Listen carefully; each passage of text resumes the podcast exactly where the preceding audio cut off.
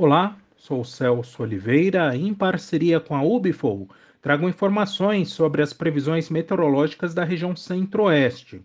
Hoje é dia 5 de abril de 2022 e a região passa por um período menos chuvoso. Pelo menos nos próximos sete dias, a maior parte dos municípios receberá menos de 10 milímetros, apenas áreas uh, da região do Parecis e do extremo norte do Mato Grosso devem receber pouco mais de 20 milímetros, embora na semana que vem a chuva volte a ganhar intensidade. Há uma preocupação neste momento com relação a diminuição da chuva ou aparecimento do déficit hídrico, principalmente em Goiás. Há uma preocupação com relação ao desenvolvimento do milho em algumas áreas produtoras do centro e leste de Goiás. E por enquanto, embora a chuva da semana que vem seja um pouco mais forte, há uma certa preocupação Uh, de que a quantidade de chuva prevista até o final do mês de abril não seja suficiente para completar o ciclo da cultura.